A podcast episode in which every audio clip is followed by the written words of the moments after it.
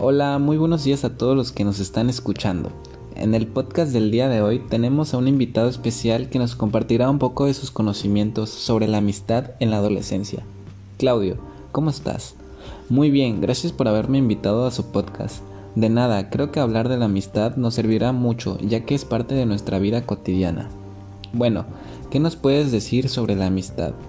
Primero que nada, la adolescencia es una parte crucial, ya que en este periodo la amistad llega a ser de vital importancia, ya que el adolescente busca personas con quien compartir sus vivencias. Pero no todas las amistades que hagas en tu vida son las que necesitas, porque algunas de esas son tóxicas. Para saber si las amistades que tienes son verdaderas, no debe de haber envidia, egoísmo, la hipocresía y por último y no menos importante, el interés. Si notas que hay alguna de estas cosas, ahí no es. Algo que me vuela mucho la cabeza sobre la amistad es que no siempre tus amigos deben de ser un espejo de ti. Ojo que no estoy diciendo que si es igual a ti no debe de ser tu amigo.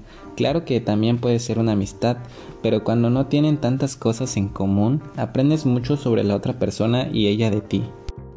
Es una de esas amistades donde estás sacando algo bueno, y recuerden, una amistad sincera es cuando tiene su apoyo y no hay un interés o envidia de por medio. Muchas gracias Claudio por haber venido el día de hoy.